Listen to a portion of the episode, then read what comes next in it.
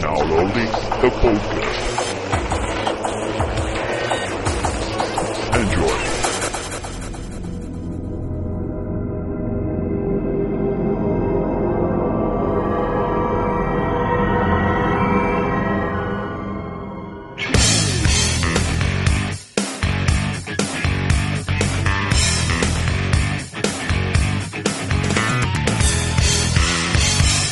Sejam todos muito bem-vindos. Estamos começando mais uma edição do podcast Download. Dessa vez fugindo um pouco do tema de games, né? Mas não totalmente.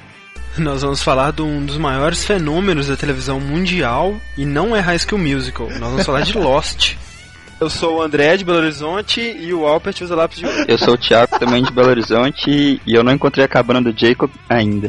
Eu sou Maurício de Porto Alegre e pra mim Lost é a melhor novela das oito que já existiu. Eu sou o Keno Rick do Rio de Janeiro e a pergunta que não quer calar é como a Kate raspa o sovaco. Dentre outras raspagens. Não, isso não, eu não vou nem entrar nesse mérito, né? Que cruz, cara. Deve estar só. Vera Fischer perde. Ih, Claudio Hanna da criança. Cláudia Hanna tem leucemia, de Almir. Não, isso porque a gente não tá entrando no mérito da Rousseau.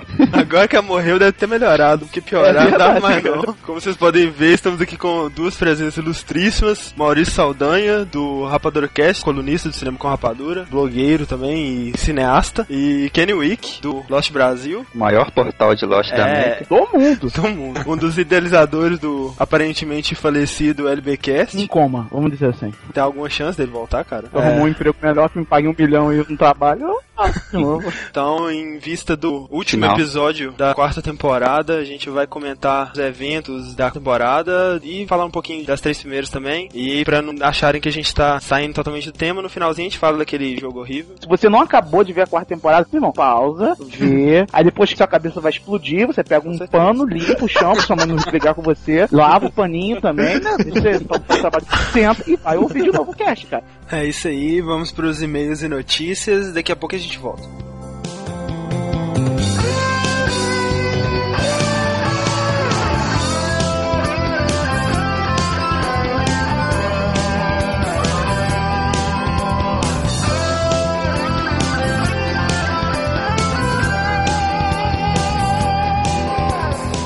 Aos nossos e-mails e notícias. Eu tô aqui com o Fred. Longos dias e belas noites. O Fred não participa do podcast de hoje. Sim, o podcast é de Lost e eu ia ficar meio que pastando, né? O Fred parou no início da segunda temporada, então acho que ele não iria saber se situar. Não, não saberia. Bom, então vamos lá, as notícias dessa semana. Vai lá, Fred, comece aí.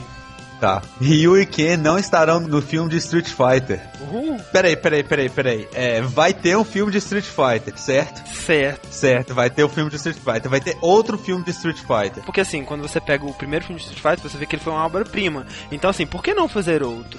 É, por que não, né? Assim, primeiro Street Fighter foi quase um The House of the Dead, assim, pra mim. É, De alguma forma, eles resolveram fazer outro. Assim, né? O Ryu e o Ken são meio que, assim, principais do Street Fighter, sabe? sabe, qualquer Assim, coisa decente feita sobre Street Fighter tem Ryu e Ken como É. os principais. Parece que Ryu e Ken não participarão do novo filme de Street Fighter, que diz que como esse filme é sobre Chun-Li? Aham.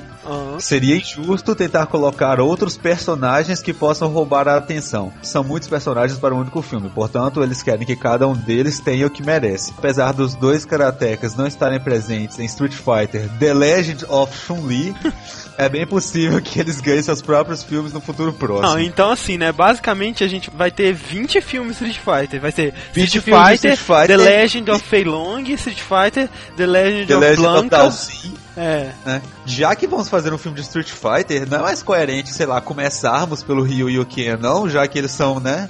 Os personagens mais Geral- populares, mas É, geralmente nos trailers, assim, e no anime e aquela coisa toda, os principais são eles, sabe? É, Eu acho que seria mais coerente começarmos com eles. exatamente. Né? Mas não, vai ter o Street Fighter The Legend of Chun-Li. Sabe quem vai ser a Chun-Li? Ah, A Lana do Smallville. sério?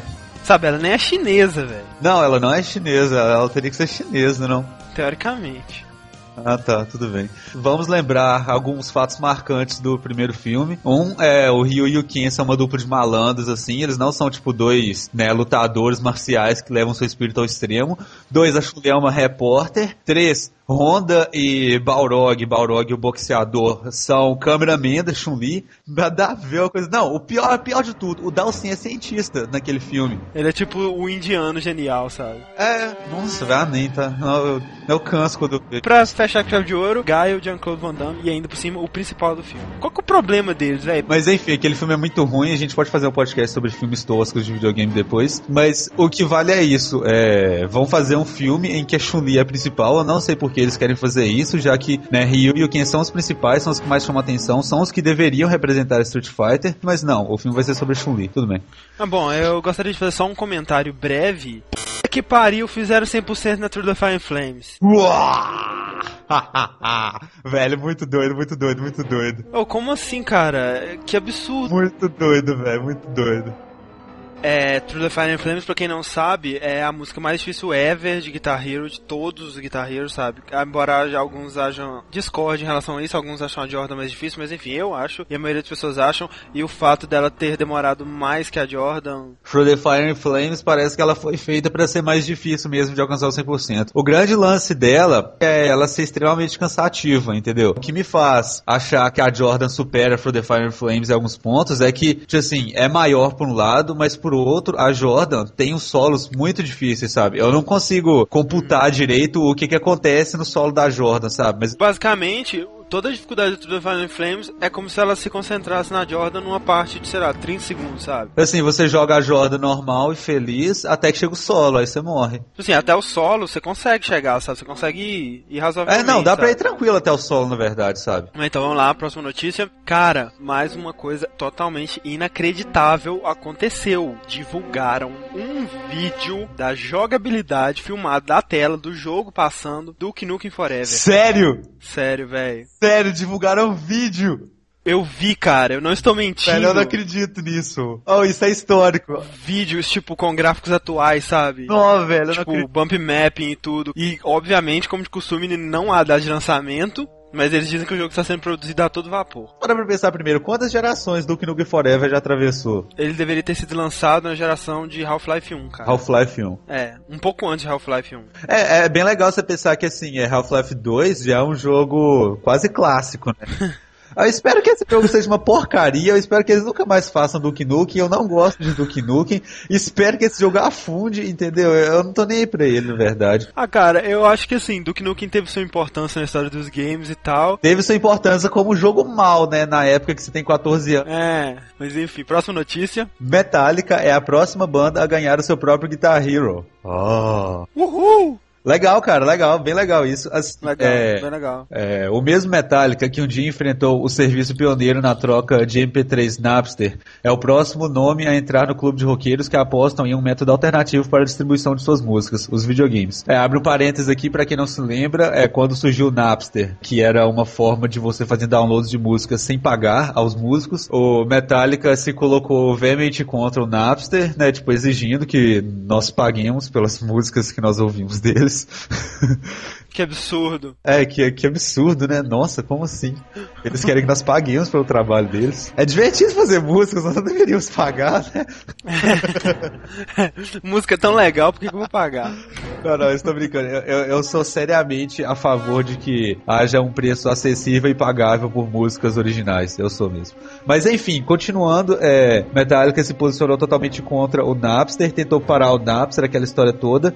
E assim, ele sofreu uma pressão incrível dos usuários de internet. Os usuários de internet odeiam muito é, os caras do Metallica com Principalmente o baterista, o Lars o Ulrich. Lars, assim, destaque total pro Lars. Mas ele é um bom baterista, eu acho ele legal. É, ele é um excelente baterista. Uhum. Sim, sim. Eu acho que eles perceberam que né, eles não vão conseguir parar a divulgação de músicas online, né? Então, Você não pode vencer, é, junte-se a isso. eles. não foram divulgadas informações sobre quais discos devem aparecer no jogo, mas há um tempo atrás, quando a gente falava de bandas que poderiam ter músicas pro Guitar Hero, na época do Guitar Hero 2, a gente falava muito de Metallica, você lembra disso? Com certeza, eu senti muita falta de Metallica com Guitar Hero 1 e 2. Eles têm muitas possibilidades legais pra Guitar Hero, né? Sim, e assim, lá rola de se dizer que se eles pegarem os clássicos do Metallica, tipo, sei lá, Master of Puppets, Blackened, Enter Sandman, etc, etc., o jogo vai ser difícil pra caramba. Vai, isso é bom. Sim. Eu sou a favor também da tendência de Guitar Heroes mais e mais difíceis, porque senão não tem graça.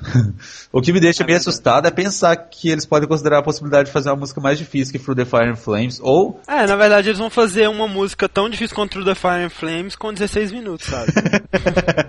Próxima notícia. PlayStation 2 vai ganhar mais uma versão no Japão. Ah, é? Ele vai ser relançado no Japão na cor vermelha. E assim, cara, o PlayStation 2 não morre. ele já vendeu mais de 130 milhões de unidades. Ele vai completar 9 anos esse ano. Esse ano ainda vão ser lançados jogos para ele. Sabe, jogos importantes, tipo Guitar Hero 4. É, eu tô bem feliz com isso, porque eu sou dono de um PlayStation 2 e de um GameCube também, né? É, o GameCube morreu, entendeu? Vê a diferença? Eu vejo a diferença. O GameCube morreu há um tempo já, diga-se de passagem. Ou menos quando lançou o Wii, o GameCube, né? Foi pro lixo. Cara, PlayStation 2 é uma coisa meio eterna mesmo, né? Se parar pra pensar assim. É, é um dos videogames que mais valeu a pena ter comprado, né? Porque imagina, você comprou aquela versão videocassete dele e até hoje tem jogo bom lançando. É? Oh, isso é assustador. Isso é assustador, cara. Isso é quase um Super Nintendo, sabe? Nível de quantidade de jogos bons, assim. Tô assustado. Realmente. Por favor, é, 3 segundos de silêncio em homenagem a PlayStation. 3 segundos de silêncio.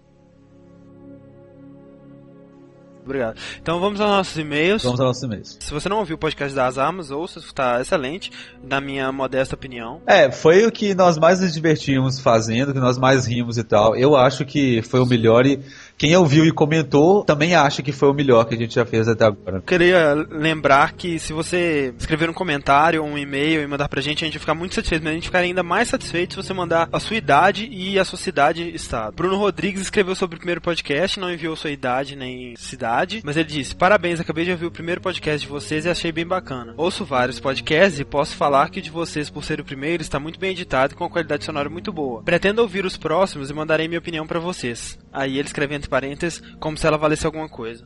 Que o podcast melhore a cada edição e até mais. XD. XD. É. Comente. Caro Bruno Rodrigues, é, mande a sua opinião para nós. Ela vale alguma coisa, ela vale muito. Nós realmente queremos ouvir a opinião de nossos leitores, nossos ouvintes e das pessoas que acompanham o site. Nós realmente queremos que elas participem também dos podcasts, né? Tipo, comentando eles e o objetivo do nosso podcast é gerar uma participação maior também. É, não, não teria graça nenhuma se a gente fizesse e largasse pra lá, sabe? Não se abstenha de dar sua opinião pra gente. Ela vale muito. Ela vale muito. Não que nós vamos pagar por ela, não espere isso, mas ela vale. É, é. por enquanto não, né? Se, se, a gente chegar no fundo do poço, assim, a gente pode Se sua opinião for né, muito boa, a gente pode até pagar, mas ela tem que ser boa é, demais, é, se, cara. Tem que ser se for aquela opinião, a gente A paga. opinião, né? Tipo assim. É, Rafael Portilho. Olá, pessoal aproveitei o cadastro e ouvi o último downloading sobre armas. É, não sei que cadastro, mas Vocês têm uma qualidade muito boa, tanto no áudio quanto no conteúdo. Vocês têm muito futuro pela frente. Não esqueçam de falar da Teia de Podcasts em um dos próximos episódios. Três pontos. Esse é o Rafael da Teia de Podcasts. Pra quem não conhece, é um site que lista os principais podcasts do Brasil e posta as atualizações de cada um. Então, se você tem um podcast e você quer conhecer os podcasts, lá tem sobre todos os temas: músicas, animes, games, que é só o nosso por enquanto, conversa de bar, todo tipo de assunto. Eles também têm seu próprio podcast que ensinam como se fazer um podcast, mais ou menos. Making off. E é bem legal. Visitem, o link tá no post desse podcast. Cliquem lá. O Daniel, de 13 anos, de Vitória, Espírito Um momento, Santo. um momento. Vulgo Danianta. Vulgo Danianta.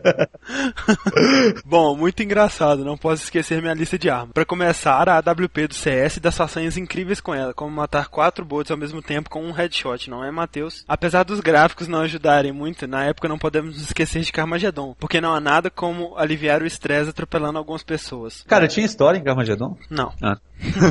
Tem também o caça do Battlefield 2, que apesar de não ser bem uma arma, por não saber pilotá-lo habilidosamente como os bots, era muito divertido jogar contra os alvos inimigos. É, para mim também os caças do Battlefield serviam para isso, porque eu não conseguia pausar eles e raramente acertava algum tiro naquela bodega, é. então era só jogar. Cara, é, Daniel, essa sua observação foi muito boa, e eu já vi muitas histórias engraçadas de aviões decolando e caindo logo em seguida, sabe? Tipo assim, o cara solta do avião assim, aí depois ele grita pra alguém, ô oh, gente, como é que usa paraquedas, sabe? No ar, assim.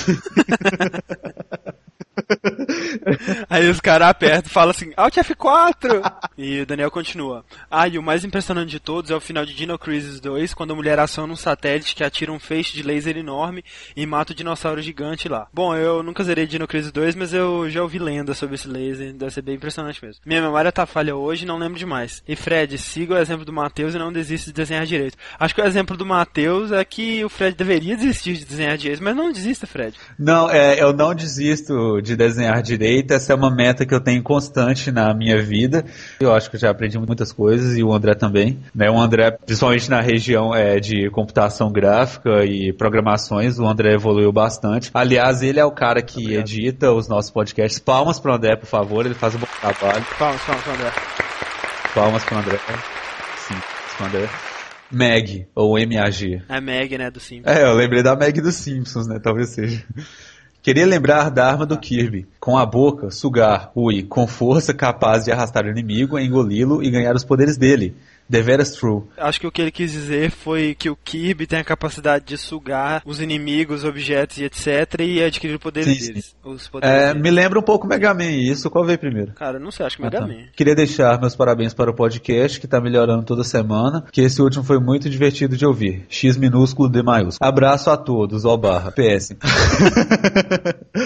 acho que deveriam tirar o Matheus, não gosto dele. É, eu também não gosto dele não, velho. Nosso último comentário do dia, Thiago Marte escreveu: Galera, virei fã do podcast de vocês. PQP, muito bom mesmo. Sou fã do Nerdcast também e achei muito massa vocês citarem eles. Vocês são humildes e super engraçados também. Obrigado. Simplesmente maravilhoso mesmo, meus parabéns. Continue sempre com esse trabalho, sabem que vocês estão fazendo muitas pessoas felizes. Gente que nem imaginam, nem conhecem, mas estão sim, pode ter certeza. Minha irmã, que é deficiente visual, ficou muito animada ouvindo o podcast junto comigo. Foi perfeito. Cara, é esse tipo de comentário que. É, esse comentário foi realmente tocante, assim. A gente ficou muito feliz mesmo de ter lido uma coisa dessas. Espero que nós possamos né, realmente melhorar e continuar agradando mesmo, né? E por favor, continue ouvindo e continue comentando. Cara, seu comentário fez nosso dia, pode ter certeza. É, ele aí ele continua. Com certeza a câmera obscura de Fatal Frame é uma arma bem inusitada, não acho? Fatal Frame eu joguei um pouquinho, mas eu tive medo demais para jogar. Fatal Frame é um jogo de survival horror, onde basicamente você tem uma câmera fotográfica na qual você tira foto dos espíritos para prisionados, uhum. entendeu? É bem assustador.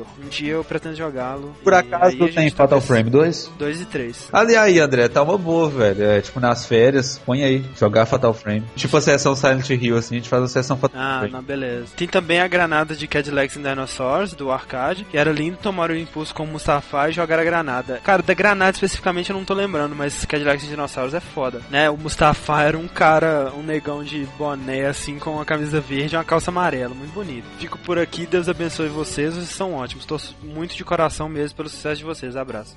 Pô, cara, valeu mesmo pelo seu e-mail. E um lembrete para quem, sei lá, caiu de paraquedas na parte de e-mails e perdeu a introdução do podcast. Esse podcast está entupido de spoilers de Lost. Para quem não terminou de ver a quarta temporada, fiquem com o podcast agora. O Fred vai continuar como spectator.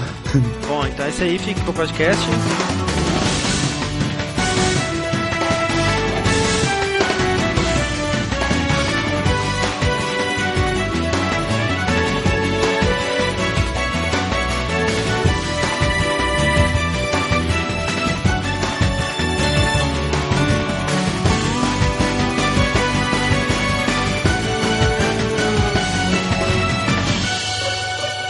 Falar brevemente sobre as três primeiras temporadas. Bom, basicamente a série ela conta a história de sobreviventes de um acidente de avião, eles caíram numa ilha meio esquisita. E foi isso. A ideia inicial é. era assim: pessoas caírem numa ilha que não sabem o que porra está acontecendo. Porque se você parar pra pensar, se o Damon e o Carlton, né? O JJ não, porque o JJ é, abandona, né? Não tá porra nenhuma, né? Ele é o come dorme da parada. Não, porque olha só, daqui a algumas temporadas a gente vai começar a fazer negócio, a gente vai começar a ver o futuro, vai ver o passado, e a gente vai começar a ter um monte. Ah, meu irmão, eu duvido que alguém ia deixar alguém fazer isso. Cara, Cara, deixa eu te falar, na quarta temporada a ilha vai mudar de lugar. Eu acho que, eu acho que eles dizem o seguinte, ó, vamos, vamos botar um urso polar na primeiro episódio, pra depois a gente poder fazer qualquer coisa ao longo do tempo. Exatamente. Não precisamos, não precisamos pensar nada agora, só bota um urso polar lá, entendeu? Ah, se o cara chegasse com uma pedra, pega um pedaço de pau dava na cara deles. Né? Não, então, Até ver o episódio piloto, né, cara? Ah, pois é. Cara, é o que eu sempre digo, cara, se você ver o episódio piloto e não gostar, não, exatamente. você desiste. Olha, eu já indiquei o episódio piloto pra muita, muita, muita muita gente. De todas as pessoas, só uma pessoa, que foi a minha irmã, que viu e não gostou. Ah, e muita gente faz umas críticas assim, meio, meio, meio estúpidas da série, tipo assim, ah, mas por quê? Como é que vai ter um urso polar na selva? Tudo bem, você vai ver então, tipo, dois caras lutando com o porra de um sabre de luz. Não, tô pra mim, pra mim a série, a- a- eu levei fé desde que eu vi avião caindo. Quando tenho, quando tem desastre, avião caindo, eu levo fé. Essa que é a maior É, né? ironia.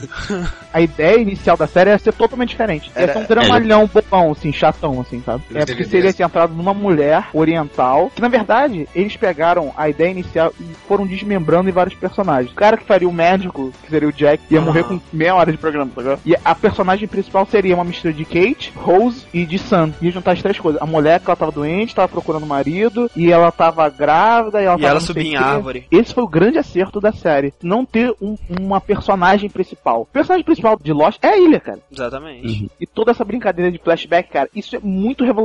É muito isso, cara. É. Porque você tá dando espaço pra cada personagem ter o seu tempo e você não precisar tochar a história do cara de qualquer jeito, como você fez, por exemplo, em Heroes. Ah, nem me fale de Heroes. Não, não, não, não vamos sujar esse podcast com Heroes, por favor. Entendeu? Não, acho que o grande lance é esse. O, na reunião, alguém ter chego lá e dito, quem sabe a gente vai fazer, fazer com que a ilha seja o centro da história, não os personagens caindo nela e os seus dramas, mas a ilha seja o drama. Isso é Exatamente. Quando o pessoal começou a falar no início da primeira temporada que a ilha era o purgatório, que eles estavam mortos, estavam no purgatório, não deixa de ser verdade isso. Embora isso não seja assim uma verdade é, Literal, né? É, todas as pessoas ali tinham algum conflito que, mal ou bem, elas tinham a oportunidade de se redimir na ilha, sabe? Isso é, É muito verdade. bonito isso, cara. Isso é muito maneiro. É, então, assim, a primeira temporada ela se focou basicamente nos sobreviventes, mostrando quem eles eram, eles se relacionando. É, Apresentou os caras e, e começou a desenvolver a ideia da ilha, né? Tu fala como se estivesse falando de fraldas e, e, e picles, né? Primeiro episódio piloto. Se não bastasse aquele acidente, ou seja, a- o, o drama então de como, como vamos sobreviver nessa porra, aparece um urso polar, é no primeiro, né, que aparece. Então esse barulho no final do, do, do- episódio, pô, a ideia Exato, é, não, tem como, desculpa, mas eu acho que é só a irmã do Kenny mesmo. Então no primeiro episódio tu já sabe que não vai ser só 48 sobreviventes sobre uma, como vão sobreviver nessa ilha, né? É. E eu acho também que como foi colocado isso, foi muito interessante, porque não me pareceu que eles forçaram que aquilo ali ser o grande momento. Aquilo ali Ah. foi uma coisa muito natural, Exato, entendeu? exato. Se você não tivesse aquilo ali no final, o piloto teria sido sensacional. Se você tivesse tirado esses dois momentos de mistério, É. que seria o urso polar, que seria uma coisa meio É. sem sentido, e o Washzilla aparecendo no final, cara, seria um, um excelente episódio de qualquer jeito. Entendo, né? É, Não, não, não, não parece que foi forçado, foi realmente, foi realmente entendido como parte da narrativa. Muito, né? Brilhante, genial. Daí a segunda temporada ela se focou na estação CIS, né? Deles apertarem o botão, os números. Na escotilha, né? É, na escotilha, no caso. Aí também mostrou os sobreviventes da cauda do avião. Daí o lance do Henry Gale aparecendo lá. E outras estações da Dharma também. Lembrando que na segunda temporada foi a que apareceu os melhores personagens depois, né? Na minha opinião, o Ben e o Desmond. E o Mr. Echo. Daí a terceira, ela se foca mais nos outros mesmo, né? Quem eles são, o que eles estão fazendo lá. Daí mostra um pouco da história da, da arma na ilha. E aí, o que, que vocês acham das três primeiras temporadas? Quais são as suas favoritas? Deixe seus comentários aí. Eu sou suspeitíssimo, né? Mas acho a primeira temporada foda. Acho a segunda. Em específicos episódios eu acho brilhantes, assim. Acho que o piloto é brilhante. Eu gosto muito do final da primeira temporada. Eu gosto do primeiro e da segunda, acho fora do comum. Desde o Mama Cass tocando até o Desmond sendo apresentado ali na escotilha, que ele é fantástico. Aquela, Fantástico, aquela cena. Aquela cena cinematograficamente, eu, eu, eu cito aqui que a, a- série cinematograficamente foi a maior coisa que eu já vi. Eu, sou fã de Twin Peaks, eu, eu vi tantas séries na televisão. Pra mim, o Twin Peaks é a melhor coisa que já fizeram na televisão, mas É. não vou falar sobre isso. Twin Peaks, quem não conhece, o LBcast fez um especial sobre Twin Peaks e outras séries. Vezes eu fiquei chateado porque eu não pude falar só de Twin Peaks, sabe? É excelente, realmente. Quem se interessar, pode ir lá. Por favor, Então- vai lá, dá uma moral pra mim. E era isso que eu tava falando sobre. Então, Twin Peaks eu logo falo por causa do David Lynch, então, que adoro o- a filmografia do David Lynch, então, cineasta do. Então, a, Lost, talvez pelo DJ Abrams e a sua cinematografia ali, a sua técnica como cineasta, apresentou isso. E acho que depois os outros diretores da série também eh, se apropriaram dessa técnica. Só que eu acho que depois, acho que nessa quarta não chegamos ainda, mas depois eu vou dizer que é- eu me descontentei assim com a, com a série por não ter mais essa cinematografia. Eu acho que na primeira, segunda terceira temporada tem muito disso, desde a trilha sonora, todos os quadros, a, a narrativa, era muito cinema, assim. O próprio piloto é uma longa-metragem, né? E os finais das temporadas, uma hora e meia são quase tipo longas metragens. Isso é um tesão. Eu gostaria muito de ver Lost no cinema. Eu não sei porque cinemas do Brasil não botaram essa série, não compraram, não sei como é que seria possível, mas que apresentassem a série em cinemas. Fazem, sei lá, corujão, matinê, alguma coisa, apresentassem a série no cinema. É digna de acontecer isso. Existe um rumor que já, já se tornou mais forte, mais fraco com o tempo, sobre um filme de Lost, que eles fariam esse filme após a sexta temporada. Que na verdade, esse filme, ele seria mais um, um, um adendo. Me- mais ou menos assim, no mesmo esquema, tipo animatrix. Tipo assim, você não precisaria ver o filme pra entender a série. Mas isso serviria como um adendo. Uma das possibilidades seria mais ou menos sobre a expedição da Rousseau. Ah, tá. Entendeu? Pô, Chegando aí. Seria Acho que seria muito foda, cara, que seria muito válido. Seria muito chato ver um filme de Lost com Jack, Sawyer, Kate, Hurley, Locke, sabe? Ia ter aquele gostinho de um episódio caça-níquel, sabe? Extra. É, sabe? Não ia ter muito sentido, não ia ver muito sentido nisso. Ainda mais Não, agora com a, com a morte da Rousseau, né, cara? É, isso é uma coisa é, que eu acho- acabou faltando pra mim. Um flashback dela ia ser muito foda, né, cara? Não, mas isso não tá descartado, não. É que ela não quis continuar na série. Ela pediu pra sair e os caras falaram assim, ó, beleza, mas se a gente precisar de você, você volta? Ela falou assim, não, beleza. Só tá. quero, tipo, me desligar pra poder fazer outras coisas. O, o ela Charlie também quis feito. sair, né, velho? ou as pessoas fizeram merdas muito grandes, ou as pessoas pediram pra sair. O Echo pediu pra sair, a, a Ana Lucy pediu pra E é interessante especular o que, que aconteceria com eles, então, se, se eles que pediram, se os produtores É, tinham mesmo verdade. um outro rumo pra eles todos. Mas, por exemplo, a Michelle Rodrigues, eles falaram desde o início que ela tinha um ano de contrato. Pela aceitação da personagem dela, eles até tentaram dar uma forçadinha de barra pra ela ficar mais um pouquinho, mas ela falou que não, porque ela já tinha se programado, que ela tava querendo fazer um ano de televisão e depois voltar pro cinema. Aí veio todo aquele papo dela, que ela tinha batido com o carro e tinha feito merda. Então eu vejo um pouco por esse lado também. O cara que pede pra sair, mas você também não se importa também, sabe? Quer ir embora, então tá, tchau. Mas, quem é que fez, mas quem é que fez merda aquele? A, a Michelle Rodrigues e a Cynthia Watros, que era a Libby, as Uhum. duas foram presas bêbadas dirigindo em alta velocidade, dormiram uma noite na cadeia lá em Nova Haí. Teve mais um caso de mais uma pessoa que teve o mesmo esquema, assim, que ela também fez merda, bateu com o carro, e depois o personagem morreu, assim. Depois O disso, Jim também, o Jim não tinha feito merda. Jim, exatamente, É, o Jim verdade. fez uma merda. Aí ele começou a falar, ih, Jim vai morrer, Jim vai morrer. Morreu. A profecia se concretizou. Agora não, agora o, ca- o cara olha os tabloides pra ver o fim da série, né? Jack trepou com a prostituta, vai morrer o Jack. Porra, não, mas Eu tava vendo lá a entrevista do Matthew Fox, ele falou que é. ele nunca mais quer fazer série na vida dele. Não, porque também nas costas dele, né, cara, é muita É. coisa. Fala aí, Thiago, o que você acha dessa temporada? Eu prefiro a primeira, porque, igual a terceira temporada, aquele início, cara, da, quando apareceu Sawyer quebrando pedra, Sawyer tentando pegar o- as comidinhas de urso na, na gaiola, aquele trem era um saco, cara. Eu acho que isso manchou uma grande parte da terceira temporada. E a primeira, além de tudo, eu pelo menos, eu ficava muito mais espantado com as coisas que aconteceram na primeira, sabe? Porque depois que a gente viu que aquilo tudo lá era muito maior do que a gente imaginava, não é qualquer coisa que surpreende a gente. Eu fiquei muito mais surpreso com uma, com uma escotilha numa ilha do que uma estátua de quatro dedos, por exemplo. É porque é um susto inicial, né, cara? É. É, né? Pois é. É, porque no início todo a gente tava pensando que era, né, uma ilha deserta, sem nada, Isso, né? Como- exatamente. Pela sensação que eu tive assistindo aquela coisa, cara. Eu comecei a assistir, acho que já tava na, na segunda temporada, não sei, no meio da segunda. Quando eu assustava já era 5, 6 da manhã, eu tava assistindo Lost ainda, cara. Abre um parênteses aqui pra dizer, uh, vamos comparar com uma relação, né? Terceira temporada, terceiro mês, que dizem que depois do terceiro mês da relação, ou terceiro ano de uma relação amorosa, as coisas começam a ficar meio monótonas, né? A mulher ou o cara, enfim, tem que fazer alguma gracinha, que é então esses episódios finais eh, que deixam a gente de p... até a próxima temporada. Eu, eu acho um pouquinho diferente, assim. A minha temporada favorita é a segunda. A minha também. Pra mim, a segunda é melhor que a primeira. A primeira temporada é muito legal, mas você acaba perdendo muito tempo pra poder apresentar as pessoas. Então você vê que até o 11 primeiro episódio da primeira temporada, você ainda tava apresentando gente, que foi o episódio do Hurley, que pra mim ainda é o melhor episódio da história de Lost. É, pra mim é o melhor. Isso. Até hoje que eu mais gosto. A temporada são 24 episódios. Até o 18 você tá conhecendo as pessoas. Então você só sobra seis episódios pra você desenvolver esses caras. Apresentando a, a ilha também, né, cara? Exatamente, não, lógico, eu acho que isso é muito, muito legal, assim, mas eu acho que o desenvolvimento que você teve na segunda temporada, com toda aquela questão do pessoal vindo de trás, pessoal vindo de trás, e essa coisa, e essa apresentação dessas personagens foi feito juntamente com o desenvolvimento de outros caras, isso é muito bom, cara. O que é muito bom na segunda, eu acho que ainda é melhor que na primeira. Embora na primeira ainda tenha coisas excelentes. Por exemplo, o piloto, que pra mim é o melhor piloto da história. Tá? Não existe uma série que tem um piloto tão bom. Eu já vi mais de, sei lá, outro dia eu fui fazer com o Ogro, e umas continhas de quantas séries a gente já tinha assistido. Já mais de 80, 70, 80, 90 séries, sabe? E a, e a- e a- e a terceira, Kenny, tu também acha. Eu acho que a terceira, na verdade, eles erraram e admitiram que erraram. Então, Naquele a ideia lá. inicial era a seguinte: vamos fazer seis episódios e depois a gente faz os outros episódios. Cara, gravar Lost é muito difícil. Você grava 70, 80% das cenas em locações abertas. Você tem que gravar uma cena à noite, você tem que gravar ela à noite. Você não pode gravar ela meio-dia, né? Não tem como. E não dá pra você tá- dar uma de chavada. Ah, vamos cobrir aqui com uma dentro que vai ficar um troço porco e você Ah, tem- poderia, né? Mas eles poderiam ter feito em estúdio que cagaria a série, né?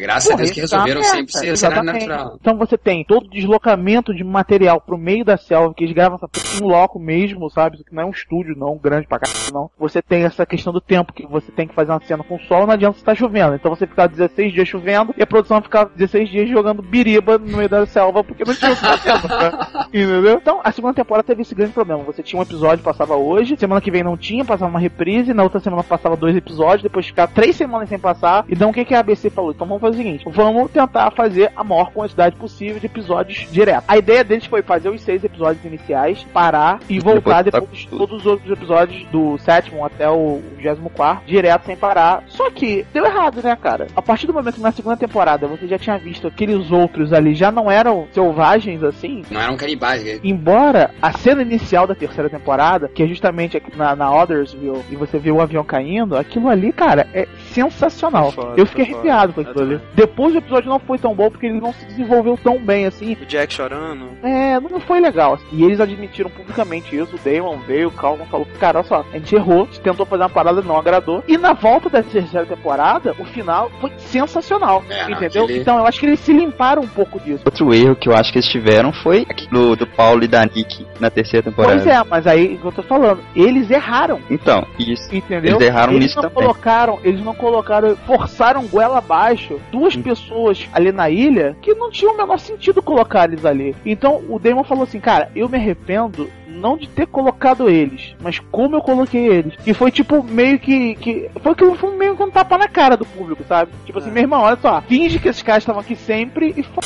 sabe? É, bom, a, a, é, a segunda também é a minha favorita. Pelo início dela, eu achei o início de temporada mais forte de todos. Mas é, é o que eu acho, o povo já falou aí, é, é- é isso também. Eu, a minha menos favorita é a terceira, por causa do início e tal. Mas realmente no final eles recuperaram, o final da terceira foi excelente. Sim. E a cena final da É, Kate cara. aparecendo pro Jack, cara. Ou quem que não pulou da cadeira naquele episódio? Eu vi três vezes, eu, eu- eu voltei e vi três vezes a mesma cena, não acreditando, com a boca aberta, dizendo que loucura era de madrugada. Mas aquilo ali é, é- é justamente o caso que eu tava falando do cara pega, explode a cabeça, pega um paninho e vai limpar. Sabe? Quando eu li que aquilo ali ser um flash forward, eu, cara, eu caí da cadeira, sabe? Eu falei, que é isso? Eu gritei, mãe, vem cá ver, mãe!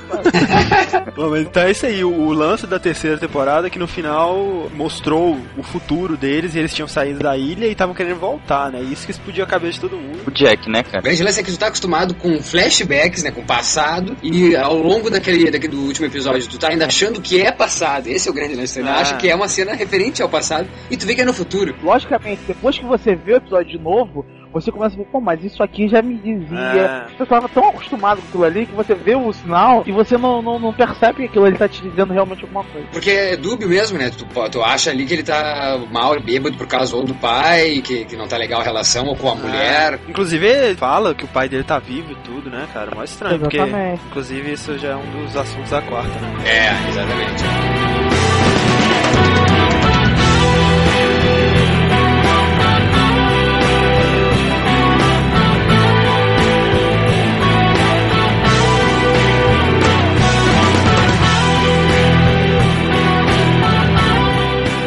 Vamos pra quarta temporada, né? Vamos logo então. Ela começa na, na deixa da terceira, eles conseguem entrar em contato com o barco que eles pensam que é da Penny, né? Cara, a quarta temporada, ela teve um problema muito sério. Eles meio que largaram uma maneira de contar a história, iniciaram outra maneira de contar a história. Isso por um lado é muito bom, mas ainda tem coisas que não foram respondidas que você fica um pouco brochado. A parte boa dessa quarta temporada é que ela formou um arco fechado sobre ela mesma, assim, É entendeu? verdade, é Então assim.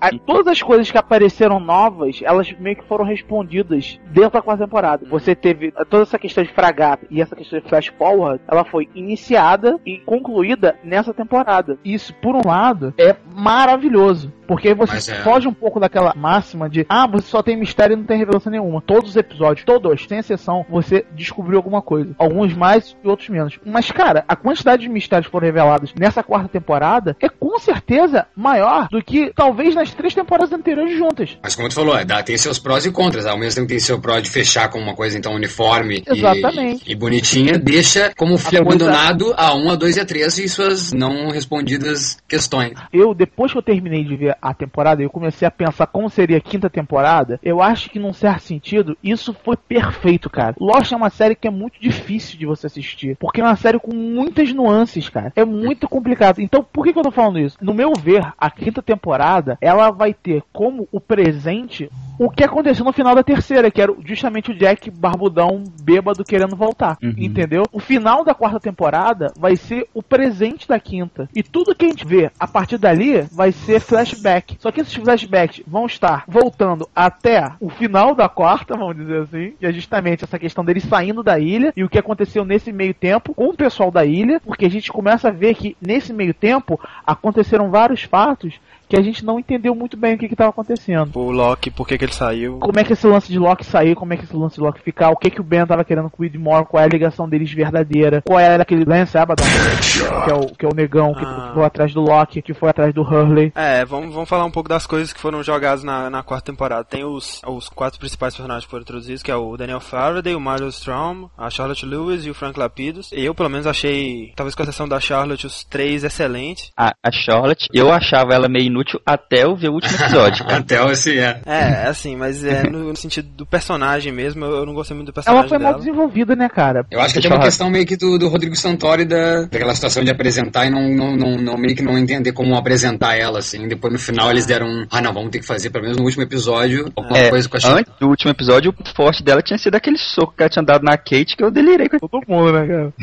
Falando ainda desses quatro personagens, eles colocaram mais em pauta o lance da diferença de tempo, né? Aham. Um LBcast, agora eu não vou saber precisar qual exatamente. Eu e o Maurício, que era o meu grande parceiro lá do, do cast junto com o Ogro, mas a gente tava debatendo justamente isso. O, o- Faraday, ele era o cara das respostas científicas, entendeu? Ele tava ali pra isso. E eu acho que, além disso, a personagem dele foi muito bem feita. É, para mim, é o- dos quatro é meu ah, com favorito. certeza, o meu também. isso. O ator que interpreta ele ajuda um bocado, né, cara? Que nossa também que, que Jeremy Davis também é um autor desgraçado. Lost tem esse grande lance. Ela pega grandes atores que não são tão conhecidos. Quando eles colocaram assim, ah, vamos colocar aqui o Michael Emerson. Aí eu falo assim, ah, pô, legal, vou botar o cara do Jogos Jogos Mortais. Mortais. Grandes merda. Podia tu colocar qualquer pessoa. Cara, o cara hoje, você não consegue imaginar a série sem ele. E você não lembra que ele fez Jogos Mortais, entendeu? Tipo, você vai ver Jogos Mortais você vai falar, ó, o Ben aí, ó. Exatamente. Você não vai falar assim, ó, o cara que o Jogos Mortais. Assim como o Terry Queen. É, com certeza. E o cara fez um bilhão de séries, né, cara? Ele fez a Lions, fez a porra toda. E também o caso do Dominic Monaghan. Ah, Que ele ia ser infinitamente o Mary do Senhor dos é Anéis. verdade. Olha a força de Lost, então, olha a força do, do- do conteúdo do Exatamente. negócio. O Senhor dos Anéis teve uma- um apelo muito maior, um público muito maior, foi muito mais longe em termos de publicidade, em termos de alcance. Eu acho que, dependendo da pessoa, é meio uma faca de dois gumes, assim, né? O cara interpretar um- uma personagem icônica dessa, assim, como, por exemplo, o William Shatner, Ah. você ia olhar pra ele e achar ele que é. pra sempre ele ia ser o Capitão Kirk. Mas hoje em dia ele conseguiu se reinventar com Boston Legal, que é uma série também muito boa. E é o caso do Matthew Fox, né? O Matthew Fox, eu, eu vi ele na cartada final, alguém viu a cartada final, o Smoke and Aces, o filme? Não viu, não, Ele, fa- ele faz uma participação, assim, muito legal, que totalmente diferente desse papel metrosexual aí. Ah, eu achei ele divertido também no Speed Racer. Voltando ao assunto que a gente tá falando, que eu esqueci completamente o que, que é. que eu me perdi completamente. temporada. Eu Do, do Daniel Faraday. Sim, sim. Eu acho que ele é o cara das respostas científicas. Então, ele entrou na série justamente pra fa- falar sobre essa coisa de tempo e espaço e que não tá, e o que tá, e o que não sei o que, tá entendendo? Uhum. E como você disse, a Charlotte, ela foi a personagem menos desenvolvida. Até porque, se você viu no primeiro episódio, você- o Faraday, ele já ia se desenvolver legal, de qualquer jeito. O Lapidus, ele é legal porque ele tem aquele jeitão dele meio de hip velho, sujo, que aquele cara tem cara que ele fede, cara. Com certeza. ele tá no lugar certo naquela ilha. É mais fácil falar os que não fedem na, na série, né? E o, o Miles foi uma aí assim, cara, qual é desse Ah. cara, sabe? Mas eu até achei um problema, não ser desenvolvido depois ao longo. Parece que esquecer. É, parece que depois ele deu uma sossegada, sei lá. Ah, mas depois de colocarem uma bomba na, na boca dele, ele tem que dar uma quietada mesmo, né, cara? Eu acho que ele tá sendo guardado por alguma outra coisa, entendeu? O plano de colocar ele ali é justamente falar assim, meu irmão, olha só, tu vai ficar aqui quietinho. E isso, cara, o Long Kong que o Lost sempre faz com a gente, o cara introduz uma coisa lá na primeira temporada e ela só vai fazer sentido depois, sabe? Que é o lance, por exemplo, do cabo na praia. O cara botou isso lá no início da primeira temporada, que porra que é essa? E isso só foi fazer sentido três temporadas depois, entendeu? Isso é muito cara. É isso que me, que me deixa maluco. Então eu acho que essa coisa de botar o Miles aqui, falando desse tipo de coisa, e ele só vai desenvolver isso na quinta ou na sexta temporada, não sei. Então eu acho que esses quatro, assim, eles deram uma contribuição muito boa, assim, pra Lost. Até porque como a série foi perdendo é, personagens importantes pelo caminho, o Morte, né? Você perdeu a Ana Lucia, você perdeu a Lib, você perdeu o Echo, você perdeu o Charlie. Então eu acho que colocar esses quatro, assim, a série volta a ter o tamanho ideal, assim, entendeu? Daí, outra coisa que, na verdade, começou na terceira temporada, mas foi melhor explicada e explorada novamente na, na quarta, foi os flashes do Desmond, né? Exatamente. Aí eles deram uma explicação mais concreta. Mais concreta, mas não complicada. É, não menos complicada. Foi uma explicação muito satisfatória. Por mais que seja difícil uma pessoa comum assim, entender aquilo ali, foi explicado e não ficou uma ponta solta. Teve um porquê dele estar tendo aquilo, entendeu? Ele Sim. encontrou uma maneira de resolver aquilo ali. Por mais que seja fantástico, foi tranquilo de você entender. Outra questão sobre isso é o Loki, ele foi exposto também, né, junto com o Desmond. Será que vai ter algum efeito nele? Eu, eu tinha uma teoria sobre isso, minha teoria ficou furada por um, por um fatinho, assim, mas eu acho que as três pessoas que estavam na escotilha foram fetadas, que era o Loki, o O Echo. Charlie e o Desmond. O Echo morreu, né? Charlie O- também morreu. O Charlie morreu, mas eu acho que o Charlie ainda dá pra entender um pouquinho. No primeiro episódio da quarta temporada, quando o Charlie aparece pro Hurley, ele fala assim: Olha, eu tô aqui, mas não eu tô aqui. Então eu acho que isso talvez seja de alguma maneira um efeito também. A consciência dele tava lá e o corpo dele tava Exatamente, a consciência dele tinha se deslocado lá pro onde tava o Hurley. Mas aí você vai criar outras questões, Ah, é de, mas se o corpo dele tá no corpo dele mesmo, ele tá morto, não sei o que, já criam problemas maiores. Outro mistério foi, né, o aparecimento do Christian Shepard. Agora dessa vez uns aparecimentos mais concretos, né? Porque antes ele aparecia ó, alucinação do Jack, sei lá, alguma coisa assim, mas dessa vez ele apareceu para outras pessoas, inclusive na cadeira do Jacob, né? O Jacob assinou uma procuração pro, pro pai do Jack. Falou, "Ah, meu irmão, se eu precisar, tu vai lá e. Não, o Jack Shepard é o corretor da cabana, entendeu? Exatamente. Eu acho que é muito mais complicado hoje você pensar numa teoria pra Lost Do do que que, no você pensar na primeira temporada. É verdade. Porque tem tanta coisa que você tem que tirar que toda vez que você pensa em alguma coisa, você fala assim: não, não, peraí, isso aqui não pode. Toda vez que você pensa em alguma coisa, você tem que varrer a Lostpedia pra ver se. Exatamente, cara. Então é muita, muita informação junto. É, mas assim, eu, eu, eu, eu queria, queria especular um pouquinho, mesmo assim, eu vou sou atrevido. Enfim, somos apresentados a Emily, a menina aquela nos anos 50, ouvindo um Bud Holly, delirei ouvindo Bud Holly ali.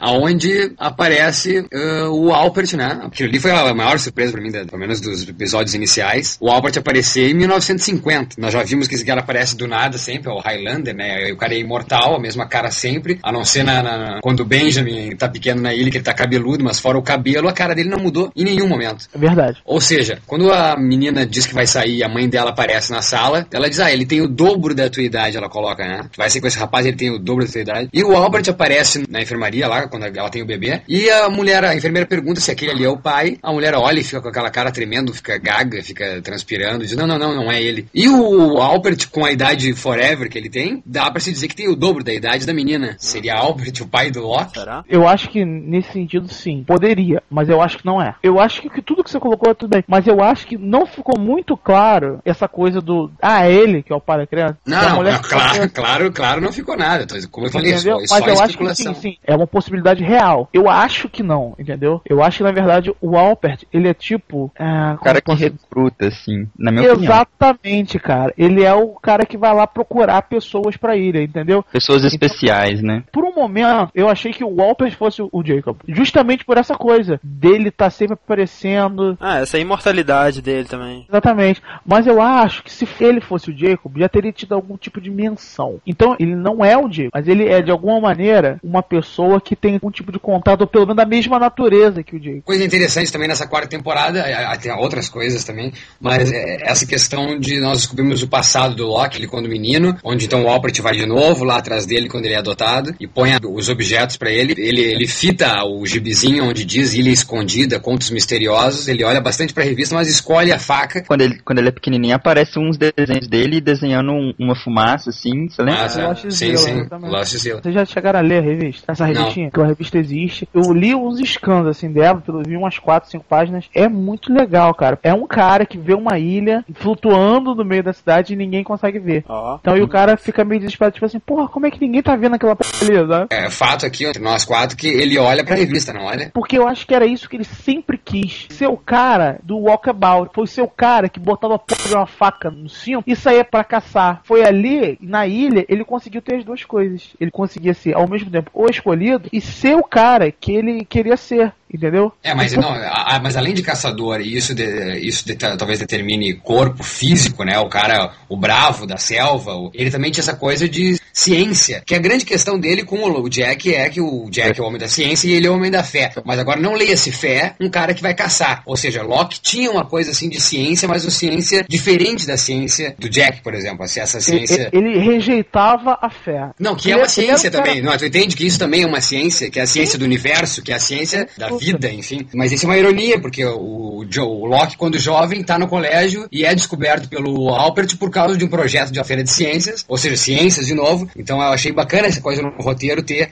menção à ciência, ao, Locke também ter um quê de cientista didático, cético. Ele não quer a ciência cética, ele, mas sim ele quer a ciência eh, do universo, entendeu? Achei isso interessantíssimo, essa apresentação na quarta temporada. Negão dá o recado pra ele. Que negão é esse, da onde? O Abaddon, ele não tem uma regularidade. Quando ele fala com o Loki nesse momento, ele parece que tá tentando convencer o Loki a ir pra ilha. Recrutando de alguma forma também, ele seria um recrutador, como, o um Albert. Mas quando ele aparece depois pro Hurley e aparece pro, pro Hurley. Parece pra Naomi. É. Ele parece com a Naomi. Ele não parece ser mais o cara que tava querendo recrutar. Ele parece diferente. Parece que ele tá querendo ir pra ilha, mas do lado do Whitney. É, exatamente, já tava do lado do Widman, né, cara? Parando pra pensar nisso, talvez quando ele foi procurar o Loki, ele tava querendo usar o Loki como uma chave pra entrar na ilha. Porque nego fala essa porra, tipo assim, por que que o, eles estavam precisando do Lapidas pra entrar na ilha? Por que que tinha que ser o Lapidas o piloto? Quando eles colocaram na a Naomi falou assim, pô, mas eu vou ter que ir com esse grupo escroto, um bêbado, um maluco, uma mulher idiota e, e, o- e um, um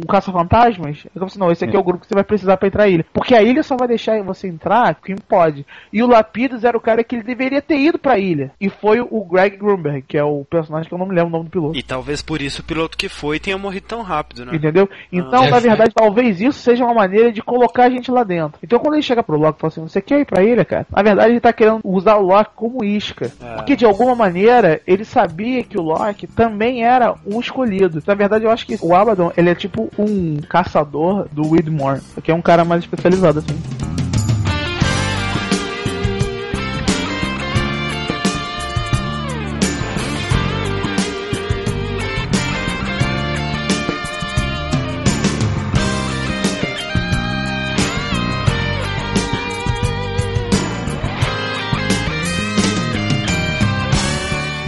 Aproveitar e falar um pouquinho do Jacob, né? Antes ele é referido como ele, ele, né? É. Alguém acha que o Jacob ele tem um corpo físico? Eu não, cara. Eu acho que de alguma forma o Jacob é uma entidade superior e ele se comunica com os outros através ou do Christian. Eu acho que o Charlie aparecendo por Hurley é uma forma do Jacob aparecer por Hurley. Eu vou por esse lado aí, não sei quanto a você.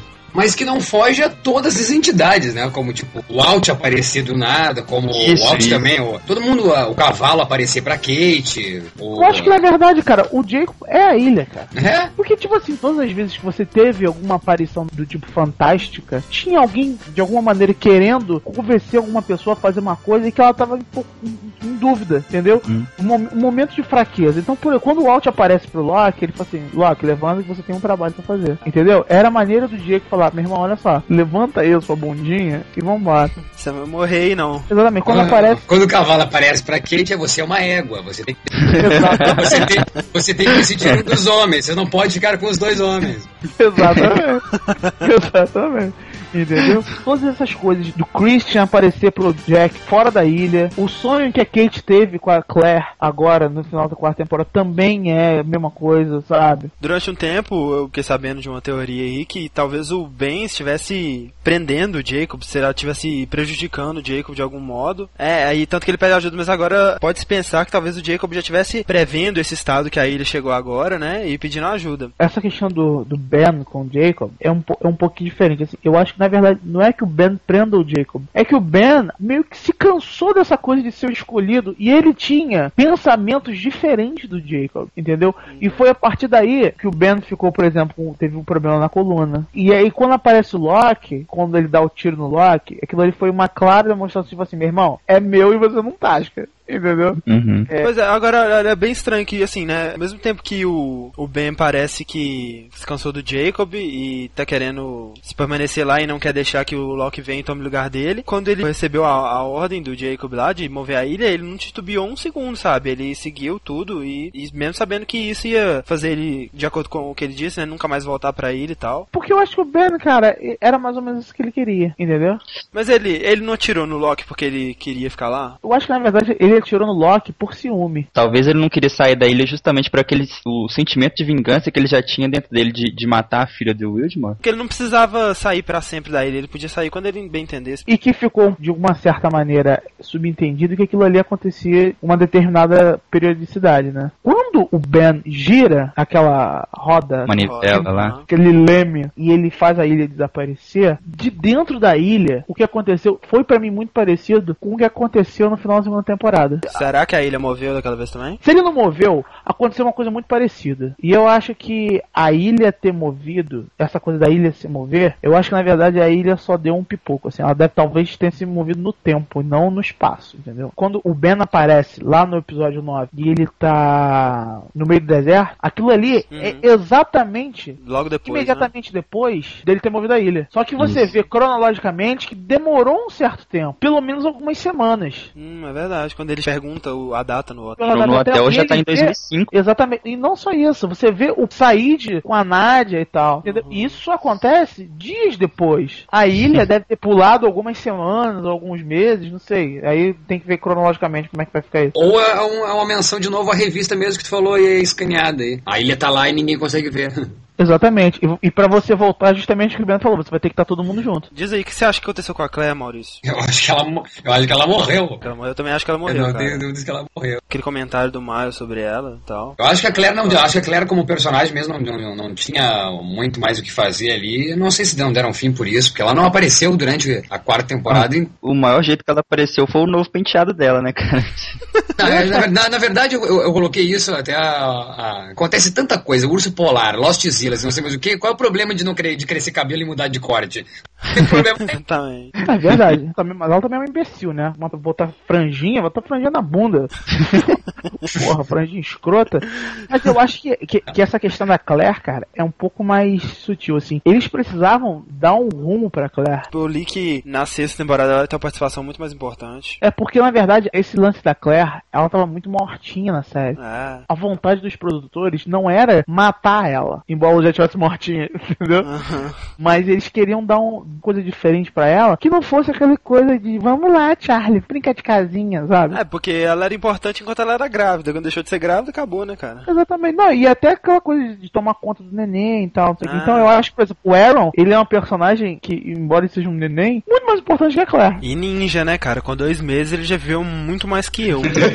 a ideia inicial era que ele fosse um personagem mais importante. Então, toda essa história de, tipo assim, ah, ele não pode ser criado longe de você, não acho que ela tenha morrido, entendeu? Porque, tipo assim, quem ia matar ela? Se ela morreu, como ela morreu? Por que que ela morreu? Ela pisou, uma cobra pisou, mordeu a bunda dela, ela foi envenenada e morreu? Cara, eu acho que com o ataque lá do. do É, o ataque, na é, ilha, essa- na, essa- na- essa é na vila, eu acho que talvez ela tivesse pior do que ela imaginasse. Alguém pergunta se ela vai ficar bem, aí o Miles fala assim: eu não teria certeza disso. E o Miles é meio, né? Ele tem esses, essa sensibilidade, né, cara? Falando em morte na, na ilha, quem é que morre nessa ilha? É quem tem uma missão, é isso? Quem tem uma missão não morre. Quem tem uma missão para com a ilha ainda não morre. É isso, Kenny? Exatamente, eu acho que é isso. E até a questão do próprio Loki não morrer, tomar o tiro na, na barriga, Ah, é e aquele lance, você me deu um tiro justamente no lugar onde eu não tinha o rim, pegar É, o tiro e morrer. Que isso aí é justamente essa coisa da ilha não deixar morrer quem precisa Então, de uma será coisa. que o Loki já cumpriu a missão dele naquela cena do final da quarta temporada? Ou talvez aconteça com ele a mesma coisa que aconteceu com o Christian, se a gente achar que o Christian não está morto. Eu acho justamente isso. Eu acho que, tipo assim, ou o Loki não morreu, ou aquilo ali é alguma, de alguma maneira fake, ou de alguma maneira o Loki ele vai continuar na série como. O É, que, não. particularmente, eu acho uma merda. Exatamente. Eu não gosto dessas Não. coisas. Isso é uma coisa que eu não concordo. Essa coisa de viajar no tempo, essas coisas. Tipo assim, eu já não gosto disso. Já é um, um negócio perigoso de se mexer, né, cara? Porque você vai começar a colocar coisas muito complicadas. Esse negócio de fantasma aparecer, Christian Shepard, Claire, Loki morre. Cara, cara, isso aí acaba com a minha cabeça. Pergunta mais importante não é nem essa, é por que, que o Loki saiu da ilha. Porque isso não tem muito sentido. Ele é a única pessoa que eu, que eu poria minha mão no fogo. Ele saiu pra tentar trazer o povo de volta, cara. Pô, mas eu não acho que, tipo assim, seja papel dele fazer isso. Talvez a coisa na ilha tivesse tão mal que era a última cartada deles tentar trazer todo mundo de volta, cara. Era uma, sei lá, uma cartada de desespero, não sei. Mas a pergunta é como é que o Loki morreu? Eles falam justamente isso. Eles falam assim, olha só, disseram que foi suicídio. O Said também entender assim, pô, tá de sacanagem que ele vai se suicidar, né? Pelo que me pareceu, o Loki, quando ele sai, ele tá de alguma maneira tentando se disfarçar do lado de fora. E ele não parece que ficou pouco tempo fora. Porque ele fala assim, ah, mas ele foi falar com não sei quem, ele foi falar com não sei quem lá. Foi falar com o Walt, com a Kate, ele falou com tanta gente. Por que, né? Acho que assim, eles, se eles voltam, que deve acontecer isso na quinta temporada, eles voltando, eu acho que o Loki volta a viver, não é? Não vai ser como aparição, como espírito, como fantasma. Mas só uma coisa que eu quero colocar, eu preciso colocar, eu quero que preciso que o Kenny me diga alguma coisa sobre isso. Voltamos lá no, no, no- no- nesse avião caindo. Quem é que botou esse avião a cair? A ilha queria que aquele avião caísse e utilizou o Desmond como arma, assim, vamos dizer pra isso, entendeu? Porque se você parar pra pensar, a caída deles ali na ilha foi perfeita, cara. Tipo, as pessoas certas, no lugar certo, na hora certa. Exatamente. Ou errada, né? Mas o fato das pessoas certas estarem no avião, alguém fez alguma coisa para que elas estivessem no avião ou só foi o mesmo destino que. Não, eu, eu acho que foi, foi isso mesmo. I- é, ilha, cara. Da mesma maneira que a ilha conseguiu fazer com que o, o Michael não morresse, Quando mostrava por que, que o cara tava indo pra Los Angeles naquele avião, era sempre alguma coisa assim, sabe? Tipo, o, Said iria naquele dia, mas aí ele foi enterrar o cara e ficou pro dia seguinte, entendeu? Sempre um, um lancezinho assim que faz eles estarem no avião. O que eu queria colocar é, é o fato da Cindy mesmo ser a aeromoça da nave. Eu penso que se a- ela saiu da ilha pra ser a aeromoça, porque tu, tu chegou a reparar nisso, Kenny, né? nessa questão da Cindy ser a aeromoça e depois ela estar nos outros. eu não sei até que ponto ela já era ou ela foi convencida. Eu, particularmente, acho que vai um pouco pelo que você está dizendo. Ela foi plantada lá de alguma maneira. Tá, mas daí foge a, a teoria de que foi a ilha que trouxe o avião. Que o Jacob pode ter falado assim, olha só, manda a Cindy pra lá que eu vou fazer um lance aí. É, eu preciso que ela esteja lá para que, né, minha vontade seja. Exatamente. Então ela sabia que ela não ia morrer, que o avião ia cair e ela não ia morrer porque ela tinha essa missão e, essa, e pessoas com missão não morrem. Ela teve Pois culhão, então, pra aceitar, subir no Não, avião mas às vezes, cair. cara, ela não necessariamente precisava saber que ela ia acontecer. Talvez quem tenha mandado ela, Ah, talvez de pé, tá. olha só, entra naquele avião lá que eu vou precisar de você pra alguma porra. Claro, claro, não saberia que ia cair. tá? Entendeu? E a mulher foi toda faceira. achando que- E ó, e outra parada, uma mais foda ainda, pra deixar mais complicado isso. Tinha aquele lance do Gary True, tá? Aquele do livrinho dele, o. Na época, eu lembro que eles lançaram o site do livro e falaram que o Gary True estava namorando uma mulher australiana, aeromoça, chamada Cindy. E depois de um tempo, aparece durante a série o Sawyer lendo o Batwin. Quer dizer, então eu acho que isso ainda é mais lenha na fogueira ainda.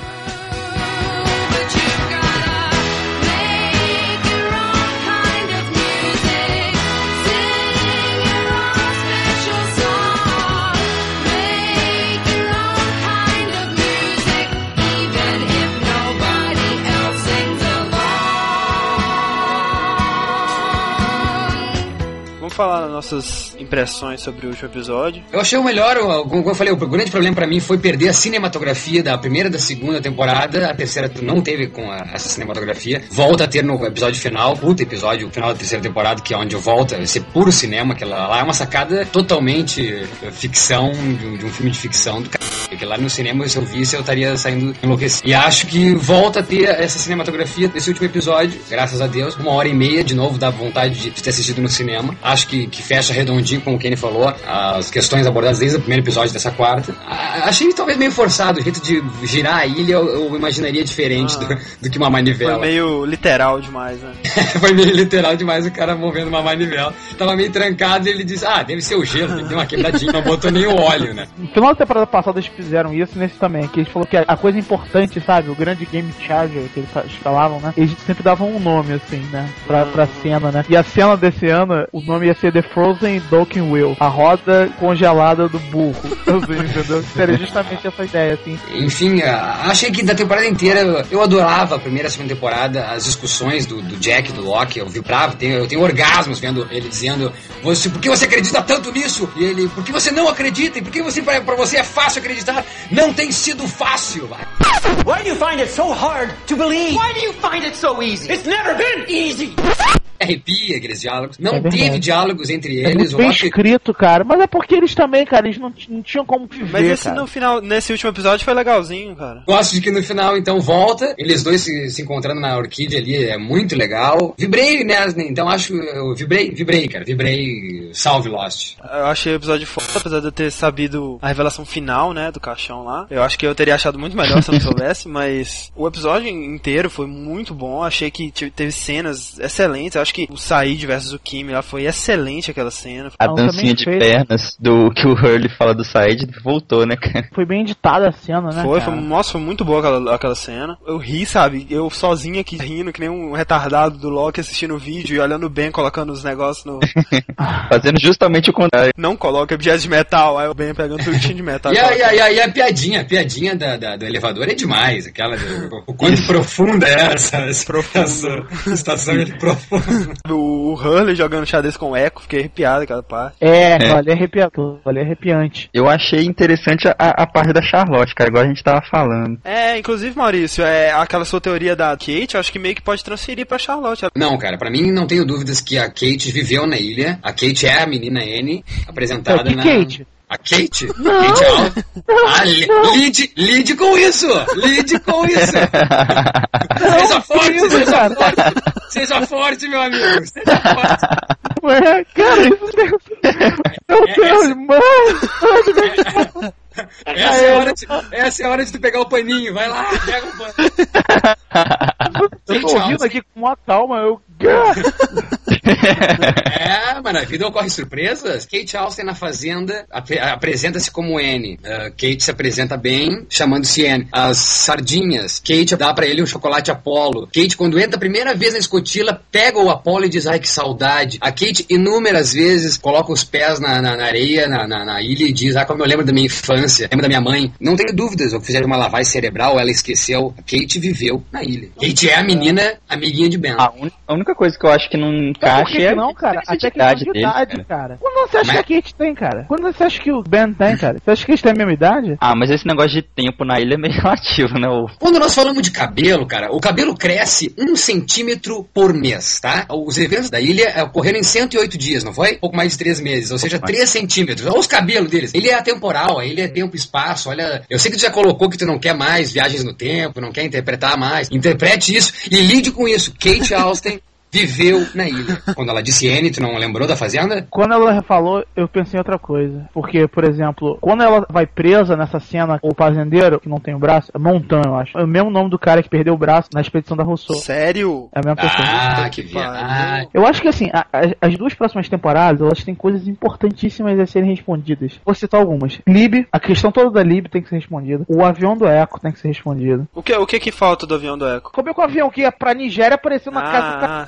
Sim. Algumas coisas da primeira temporada, aquelas viadagens de Adão e Eva e tal. A estátua também. Essas coisas de pré-história da ilha vão ser mostradas justamente agora com essa coisa do Loki junto com o Alpert como o líder. É verdade. Oh, Tipo assim, vai ser o Loki e o Alpert sentado conversando. Mas- flashback da ilha. Eu acredito que a quinta temporada vai ser justamente centrada em Jack indo atrás das pessoas pra voltar pra ele. Por que, que você acha que a Claire não quer que o Aaron volte? Ah, cara, eu acho que na verdade ele voltar ele vai ficar em perigo. Então, né, cara? Outro mistério é o Marvin Kendall, cara. Aquele cara é muito bizarro. Pois é, justamente. E tipo assim, os três nomes que ele usa, É, parece ser em épocas diferentes, né? sim, os três sobrenomes, Kendall, Wickman e Haley Watts. Kendall é vela, Haley Watts é cera de vela e Wickman é pavio. Ele vai ter mais um que vai ser fósforo, né? é, mas é Matches, John Matches.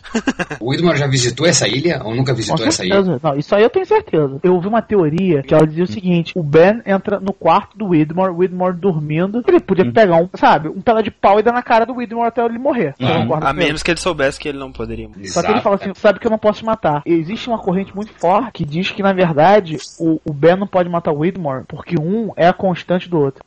Ó. Ó. O Widmore já foi um Ben, então? Salvou a ilha? Um... Eu acho que eles já foram parceiros no passado, tanto o Widmore fala isso pro Ben, fala assim, tudo que eu tenho você tomou de mim, então eu acho que na verdade o Widmore era, num certo sentido, o chefe da organização de Dharma, tanto isso se confirma quando o Kimi e o Capitão Gaut eles estavam lá discutindo o que, que eles vão fazer. Quando o Kimi pega o, o segundo protocolo, na capa do protocolo tem um logo da Dharma. Que a Dharma, no caso, seria um braço da Widmore, que também teria algum tipo de relação com a Hansel Foundation. Que também, com certeza, tem alguma relação com a Pike Industries, que é a empresa do sim, pai da Sun. Porque quando a Sun vai lá e falar com o Widmore, ela chega e fala, olha só, meu chapa, é, agora quem manda sou eu, e você vai ter que lidar comigo agora. E ela já, já havia demonstrado anteriormente, com, com o pai dela, ela falou assim, a morte do meu marido teve dois responsáveis. Isso. Um seria o pai dela, até pela situação toda, porque se ele não tivesse escrotizado com o Jim, ela não teria que ter pego o avião e aquela blá blá blá. E a segunda pessoa é o Jack. Quando eles estão no avião, no início do There's No Place Like Home, primeira parte, você vê que a postura dela com o Jack é uma postura tipo assim, meu irmão, se brinca muito, eu vou te dar um Kung Fu bem na tua orelha, sabe?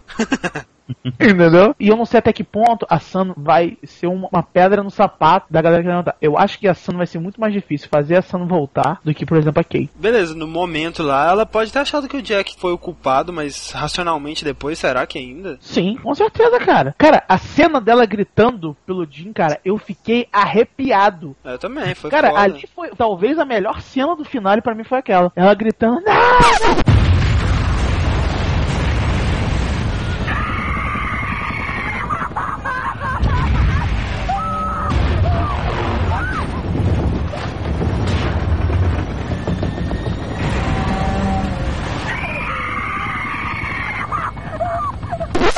Cara, aquilo ali, você sentia na voz dela o desespero que é Aham. você ver uma pessoa que você ama tá morrendo na sua frente e você não ter absolutamente nada pra fazer, cara. É, mas aí aquela, vem aquela questão, né? Ela ficaria no, no, no barco, no cargueiro, iria, tu fica pra morrer com teu grande amor, ou tu sobrevive, porque tu tem um filho no- na barriga, o que, que tu faria? né?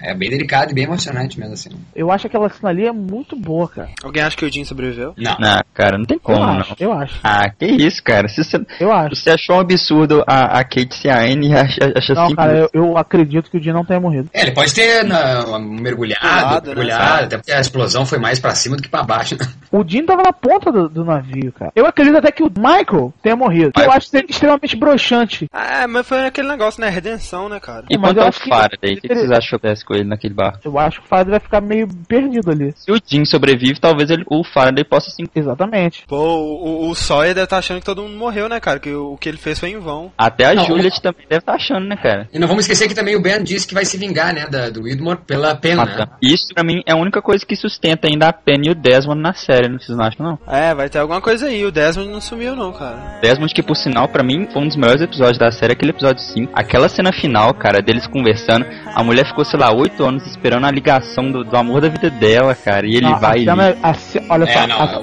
essa cena é linda. Eu é chorei, linda. eu chorei. O único episódio que eu chorei foi no E, The Constant. e- e o- romance deles, cara, é muito mais bonito, cara. Assim, não tem aquela frescurada da Kate, não sabe se fica com um, com outro, essa É, é ele mesmo e o Mara, no né? outro e pronto, acabou. E aquela coisa bonita, cara. Achei Não. lindo. Eu, eu também chorei nessa cena. How could this happen to me? A única vez que eu chorei vendo Lost foi no episódio da Bernard da Rose. Foi a cena que o Bernard chega pra ela e fala assim: Olha só, eu passei 50 anos da minha vida como solteiro, nunca encontrei uma mulher boa, e hoje eu encontrei você e eu quero casar com você. Aí ele pergunta: Você quer casar comigo? Aí ela vira assim pra ele: Olha só, eu tô com câncer, eu vou morrer em seis meses. Aí ele perguntou: Mas não foi isso que eu perguntei? Ah. Cara, aquilo ali, porra, pra mim, é aquilo. Mas é, eu quero deixar claro que eu não tava dizendo que eu chorei nessa cena de Constante, porque foi a primeira vez. Eu chorei em vários episódios. Agora, na quarta foi nessa. Eu chorei várias vezes com o Jack. O Jack só se fode. Não, aquela cena do Jack, quando ele consegue fazer a mulher dele voltar a andar também é bem. Fora os cabelinhos dele, né? Fora o, aquela bandana com os cabelinhos improvisados ali. Nada supera a peruca do Loki, né, cara? Nossa, a peruca do Loki é uma beleza. A peruca do Loki. Acho que o último episódio é isso, né? A gente já falou do Loki no caixão. Não podia, não, não tinha como ser outra pessoa a não ser o, o Loki, né? O Ben não E eu poderia acho, ser. e eu acho que isso mostra que nego tem o pau na mesa pra bancar o Loki dentro do caixão. Exatamente. São não, palmas, palmas. Bela, bela, bela visão. Porque, Exatamente. cara, tem que ter O cara é o trunfo, o cara é o trunfo rola, cara, pro cara chegar ali na hora e bancar, falar assim, não vou botar o cara que é a personagem mais amada, mais importante do caixão morto. O cara colocou isso aí na mesa, os caras, tu tá louco, né? Não, não, eu tenho e é essa teoria aqui, ó. E vai ser por isso que nós vamos matar ele. Vai ser do cacete nós ver os flashbacks de- de- dessa passagem do Loki na cidade, em Nova York. Exatamente. É, cara, vai ser bizarro. Do Loki no hotel. Será que ele se A matou? Será que pergunta não? que ficou, que eu já li, que era o seguinte, será que o Loki, quando ele sai daí, ele vai voltar a ficar de? Isso que eu tava pensando. É, Eu ia dizer agora isso. Será que nós vamos ver o, Putz, o Loki, cara. o Loki conversando com o Jack na cadeira de roda? Será que o Loki se mata porque tá na cadeira de roda e não quer mais essa vida? Qual é a previsão, Kenny, de, de, de, de estreia? Janeiro do ano que vem, Janeiro? do 2009. Ou seja, senta na farofa, né, cara? De gancho pra próxima temporada, acho que o da, dessa temporada foi o mais fraco. Mas o episódio em si foi excelente, sabe? Mais fraco? Eu não acho que seja fraco. Não, assim, não foi fraco, mas acho que em comparação com a terceira, por exemplo, eles estão na ilha e de repente você descobre que eles não mais na ilha, sabe? Era uma coisa absurda. Eu acho que na verdade o lance importante é o seguinte: quando acabou a quinta temporada, eu lembrei muito de uma coisa que eu havia lido algumas semanas atrás, que era uma entrevista do Damon, do Calton, que estavam comentando sobre essa coisa de quarta e quinta temporada, e eles falam o seguinte: a quarta temporada vai acabar e eu tenho certeza que as pessoas não vão conseguir entender como vai começar a quinta. Ele está completamente correto. A gente hoje aqui já debateu e caiu na porrada aqui, e a gente não tem justamente nenhuma maneira de saber como vai ser isso. Talvez seja por isso que até o André tá dizendo aí que não, que, não teve esse gancho, que a gente, não, a gente fica sem essa informação. Como é que começaria? A terceira acaba, tá, está no futuro. Então nessa aí, nessa quarta, provavelmente vai mostrar eles. É, e nessa nós não sabemos, talvez por isso. Mas eu acho que o mais interessante da quinta e da próxima e da, e da sexta é o fato que o Jack lidando com essa coisa da fé. Isso é pra mim que é do cara. Isso é interessante também que nós não frisamos na, na, na conversa, que nessa quarta temporada a gente nunca entendia quanto tempo eles estavam fora. Daí fala isso em três anos. Três anos se passaram. Eu espero uma, uma ótima quinta temporada. Eu acho que eles vão pensar muito agora, vão. Eu, Mas eu acho que é, não tem mais como eles fazerem muita merda, cara. Acho que, É? tipo assim, o planejamento que eles estão tendo, assim, já tá muito bem feito. Não, eu acho que como tu falou ali, eles podem ter se perdido um pouco na terceira, que é na metade, né? Se são seis, se perderam na terceira ali, que é na metade, mas agora eu acho que eles estão bem arranjados, assim, bem. Ah, sem dúvida. Eu acho que eles sabem onde eles querem chegar realmente no final.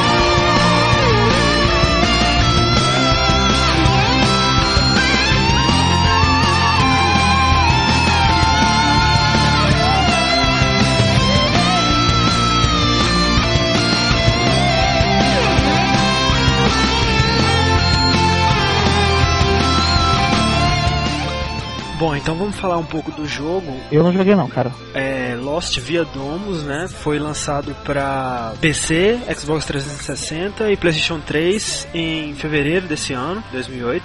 O jogo já começa errando. Primeiro eles fizeram o mesmo que eles fizeram com o Paulo e com a Nick. Eles pegaram um, um personagem que a gente nunca tinha visto antes, Elliot Maslow, que é um fotojornalista com amnésia. E falaram, esse cara tava aí desde sempre, acreditem nisso e se virem, sabe? Ele vai ser o seu personagem principal. É um jogo de aventura, um pouco de ação. O jogo se resume a você explorar a ilha e resolver algumas quests de pegar objetos, entregar objetos e alguns quebra-cabeças. É bem curto, É muito rápido, né, cara? é dividido em episódios, como na série. Então, assim, você joga um pedaço, daí dá aquele logo do Lost no final, e aí no episódio seguinte mostra o, um resumo do anterior, e nisso ficou bem parecido com a série. A trilha sonora também é a trilha sonora do Michael Giacchino, da série. Nisso tudo que eles tentaram fazer pra ficar tão parecido com a série, eles esqueceram um detalhe muito importante, que eram as vozes. Eles não têm as vozes dos atores, Não? e o pior é que os Cara, atores que eles conseguiram pra fazer as vozes tentam imitar os atores da série. Então ficou totalmente caricato, ficou muito ruim mesmo a dublagem. Uma das coisas boas do jogo é o sistema de flashbacks que eles integraram ao jogo. E é uma parte importante da jogabilidade, porque quando você entra no flashback do Elliot, você tem que se lembrar daquela cena, porque ele tem amnésia. E daí você vê um pedaço da cena e tem que fotografar, porque ele também é um fotógrafo. Então você tem que fotografar o pedaço da cena que você viu para conseguir se lembrar do flashback inteiro. E aí toca o flashback inteiro, você descobre um pouco do passado dele, e isso é bem interessante. Outra coisa muito legal foi o gráfico. Eles recriaram a ilha com perfeição. É, isso, as fotos que eu vi parecem bastante assim. Excelente mesmo a recriação. Todos os ambientes, a praia, a cena inicial do, do acidente, a escotilha, a escotilha tá perfeita, tá assustadoramente perfeita. Todos os lugares que foram mostrados na série estão lá, sabe? É o lugar que o Sawyer ficou quando ele estava machucado, o, o lugar que o Desmond se exercitava, a mesa que o Loki e o Echo conversaram, aquela parede pichada do Desmond, tudo com muita perfeição. Os outros lugares como Black Rock, a Estação Hydra, a Estação Pérola, também ficaram bem legais. Você encontra o monstro de fumaça, né, o Lost Zilla, e tem que fugir dele. E é basicamente isso, sabe? Você encontra os outros personagens, conversa, as, o texto não é muito bom, sabe? Os personagens falam coisas que eles jamais falariam. O Loki, principalmente, eles não conseguiram captar a personalidade dele. E muitas vezes tem umas coisas que não se encaixam. Por exemplo, você tem que trocar garrafas de água e mangas que você acha por itens, sabe? Tochas para você explorar cavernas e tal. Isso ficou meio forçado e podia ter sido evitado. Ele não foi muito bem recebido pela crítica e pelo público. No geral, ele recebeu críticas medianas. Muitos acharam o jogo curto, muitos acharam que só verdadeiros fãs de Lost vão achar bons, e eu que sou um verdadeiro fã de Lost não achei bom. Então, se você quer ter conhecimento de tudo que já foi feito sobre Lost, é uma boa pedida. Mas se você acha que esse jogo vai acrescentar alguma coisa da série, ou se você acha que ele vai te mostrar algum segredo do mundo de Lost, então eu acho que você devia desistir e deixar pra lá. Se você achar interessante explorar a ilha, também é um excelente pedido porque realmente a ilha foi criada com muita fidelidade, ficou muito legal mesmo. Mas é isso. Então é isso aí. A gente vai ficando por aqui. Eu agradeço muito a participação de vocês dois. Muito obrigado, Maurício. Muito obrigado, Kenny. Te agradeço. Prazer conhecer o Kenny. Eu, com, desde sempre eu acesso o Lost Brasil e o prazer conhecer o Cabeção. Né? E eu fico feliz até pelo Maurício, porque eu já gravei um podcast com o pessoal do Rapadura Cast, já falando sobre Que é um dos melhores. Eu acho o Rapadura Cast o melhor podcast do Brasil, assim. Então é isso aí. Esperamos até janeiro, então. Janeiro que. É, estamos na expectativa, estamos arrancando nossos cabelos, até lá estaremos que nem o Loki. Que Deus cuide da saúde desses homens todos e as mulheres todas da série, que ninguém morra, que ninguém, pelo amor de Deus. Foda, né? E visitem aí, faz um jabá aí do Lost Brasil. Não, cara, você vai visitar o Lost Brasil, que a gente tá sempre tentando botar coisa diferente. É, Essa parte agora, infelizmente, a gente tem uma, uma caída de visitas. É, normal, né? Mas não,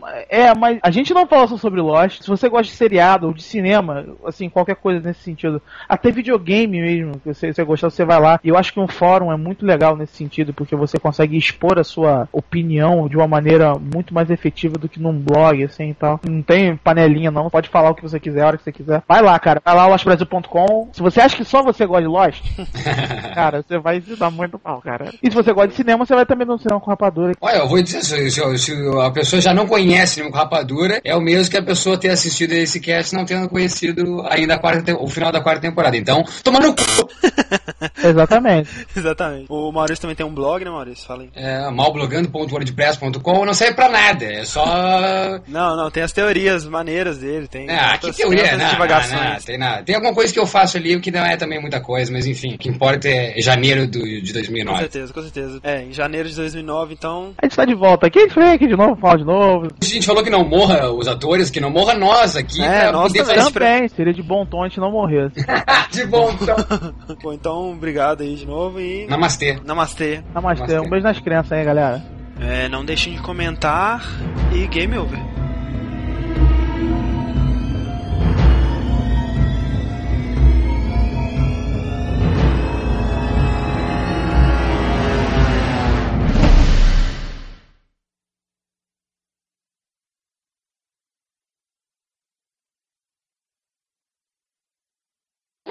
Próximo round do Downloading, tudo sobre a série Metal Gear, desde o surgimento em 87 até o esperadíssimo Metal Gear Solid 4. Até lá!